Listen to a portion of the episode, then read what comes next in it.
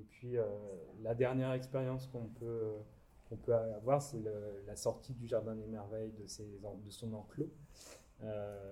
puisque du coup maintenant il y a un accueil en forêt des bébés, donc ça on a réussi à aller, enfin vous avez réussi à aller jusque là, et puis à faire des petits avec le, le Lapart et puis le, le maquis des merveilles, donc avoir d'autres euh, expériences dans d'autres territoires, dans avec d'autres populations. C'était euh, également intéressant d'avoir des petits.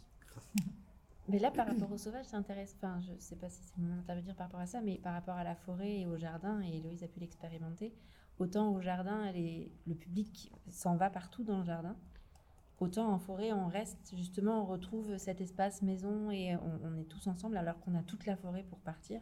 Euh, et, là, je ne sais pas où est le sauvage euh, là-dedans, mais on, se recrée notre petite communauté euh, de sécurité entre nous. Et puis après, suivant les séances, ça peut partir plus ou moins loin de, ce cocon. Mais, mais c'est intéressant aussi de ça. On a, on a tout l'espace de sauvage devant nous et en fait, on, reste entre nous. De serre, de ben, ouais, non, non, on est quand même des êtres sociaux. Oui, oui c'est ça. Et, du coup, on, en fait, plus l'espace est grand, plus on a besoin aussi. De, ça peut paraître paradoxal, mais on est des, on est des êtres sociaux. Euh, je suis en train de relire, moi, Avant Adam de, Jack London, je ne sais pas si vous connaissez, mais ça raconte exactement ça. Qu'ils ont, la, ils ont la forêt entière, mais ils, se retrouvent euh, à vivre à très très peu de mètres les, uns des autres. Ce qui est intéressant également dans le concept de l'accueil en forêt, c'est le,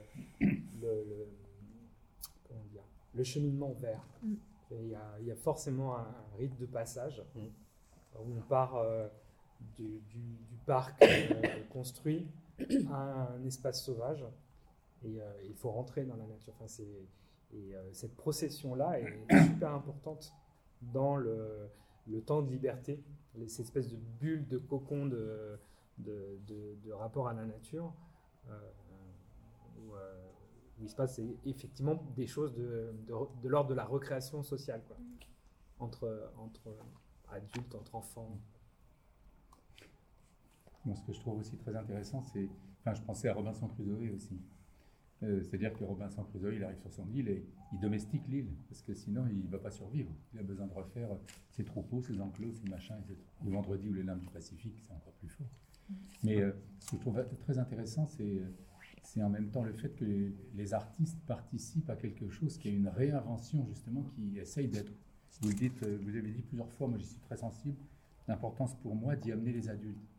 C'est-à-dire que ça pose la question que les adultes, s'ils n'évoluent pas aussi dans leur culture, eux-mêmes, dans leur rapport à la nature, ils ne transmettront pas à leurs enfants c'est une transformation. Ils transmettront le, monde ancien qui justement se heurte euh, à, un rapport à la nature destructeur.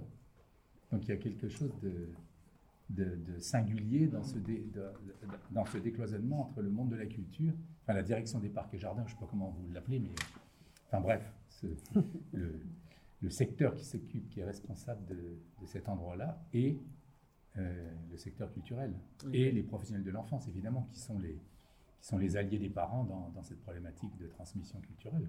Et c'est vrai que le, ce triptyque euh, enfance, art, nature, qui est, euh, qui, qui, est au cœur de, de, de, de cette réflexion. Il est, euh, il est, euh, il est assez, il est, il est pas si évident que ça à, interroger, parce qu'il faut aussi bah, comprendre. enfin, en, tant que, en, tant que, professionnel, hein, c'est vrai qu'on a mis des années à se, à se comprendre mutuellement les professionnels de la petite enfance, les professionnels de la culture, les professionnels des parcs et jardins. Et je sais qu'au sein, de mes, au sein de mes équipes, euh, j'ai encore beaucoup de travail à faire euh, avec les, techniciens, gestionnaires, aménageurs, euh, pour essayer de, de, les, de leur faire désapprendre un certain nombre de, solutions techniques qui leur permettaient de produire de l'espace pour produire des fonctions. Mmh on a encore un, petit, un petit peu de terrain à, labourer avant que ça soit, ça soit efficace. Ouais. Moi, j'aime bien l'idée de ne serait-ce que le titre Le Jardin du possible, parce qu'il y a plusieurs choses. Vous faites entrer la nature avant dans un lieu, on va dire, sécurisé, puis il y a le côté danger, le côté peur, de... La peur qu'il se fasse mal, peur qu'il ne faut pas toucher, il y a tout ça qui reste au niveau adulte. Donc c'est permettre aux adultes aussi de voir l'enfant, permettre à l'enfant d'expérimenter librement, permettre aux adultes de voir qu'il y a des choses possibles et pouvoir après aller à l'extérieur et du coup, euh, du coup, pu avoir peut-être moins la crainte de, de, se faire mal, de quelque chose de dangereux parce que c'est à l'extérieur. Je ne sais pas si vous voyez un petit peu ce que je veux dire. Et, voilà, tous ces, vous parliez de. Alors peut-être la forme ne correspond pas, je ne sais pas, mais en tout cas, vous disiez pour les plus grands, bah, ils expérimentent autrement, forcément, du coup. Mais euh, ce que je trouvais intéressant, c'est que justement, plus ils grandissent, et puis moi je trouve qu'il y a des freins. C'est-à-dire qu'ils sont comme un petit peu quelque part formatés. ou euh, alors c'est encore pire, euh, on ne touche pas, on ne dérange pas, on ne met pas le désordre, on se tient bien. Et le fait de, créer des espaces comme ça, c'est aussi bah, déconstruire en fait toute, cette image, tout ce qu'on a pu tous intégrer plus ou moins, et, tout ce travail à mettre en route pour il y, a, deux choses dans ce que vous dites. Hein. Mm. Il y a la question de la peur, mm. et le risque hein, de l'intégrité euh, physique de, ces enfants.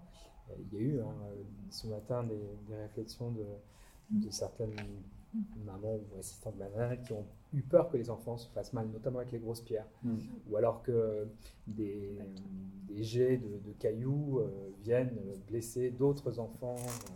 Donc il y a eu cette crainte-là, et puis il y a eu euh, euh, fais attention, ou alors euh, ne va pas, ne va pas, ne va pas déplacer ce que l'artiste a, fait, et, cette espèce de convenance sociale de il faut respecter un cadre. La peur du désordre. Ouais. pour avoir assisté à un, spectacle il y a longtemps, avec des tranches d'âge différentes, donc que des petits, ou alors un mélange déjà avec des écoles maternelles hein, en première section. Euh, déjà, on le voit, c'est très fort euh, la réaction qu'ils peuvent avoir. Euh, en l'occurrence, l'artiste travaillait sur des grandes feuilles en papier. Hein. donc elle froissait, et à un moment donné, elle froissait, donc il y avait du bruit, il y avait, la, on peut imaginer pour les petits, au niveau sensoriel, et puis pour les plus grands, on était en école maternelle quand même. À un moment donné, elle prend la grande feuille et elle déchire, donc ça c'est génial au niveau du bruit. Et là, la réaction des enfants, c'était oh un truc comme ça. Et, là, je me suis dit, waouh, ils sont déjà formatés, quoi. On ne déchire pas les feuilles. Que déjà, il y, a quelque chose qui s'est installé, déjà qu'on, j'ai envie de dire que l'enfant a déjà perdu hein, dans cette liberté de pouvoir faire des choses, expérimenter. Moi, ça me désole, mais bon, personne. Bah, c'est la question de la naïveté de l'enfant, euh, l'enfant premier. Euh, et, c'est vrai que dans, la, dans sa créativité, euh, effectivement, plus il grandit, moins il est créatif. le désapprentissage du dessin, par exemple, ah, du chant. C'est impressionnant. Euh, il y a trop de normes, trop de règles. Quand on regarde un enfant de 10 ans dessiner par rapport à un enfant de 4 ans, on aussi, mais il y a une régression dans, le, dans le, geste qui est assez hallucinante. Quoi. Euh, mais, mais en même temps, il n'y a pas d'éducation et d'humanisation sans une structuration. Bien sûr. Donc il y a une contradiction. Bien sûr. Moi, je, pense que c'est toute la question des pédagogies, les pédagogies de la créativité ou les pédagogies de l'obéissance et de, la, norme. Mais on ne peut pas échapper à une pensée politique sur la conception qu'on a de la liberté, dont l'éducation va être l'outil. Mais on ne peut pas seulement dire il faut laisser les enfants, puisque si vous leur donnez un très beau livre du XVIIIe siècle, vous êtes dans une bibliothèque, vous n'allez pas les laisser déchirer le livre. Donc, comment on gère en même temps le rapport au livre qui euh, donne toute sa valeur culturelle au livre qui se lit et le papier qui va être l'objet. Moi, je suis dans la musique, hein, euh, l'objet d'un travail sur le son.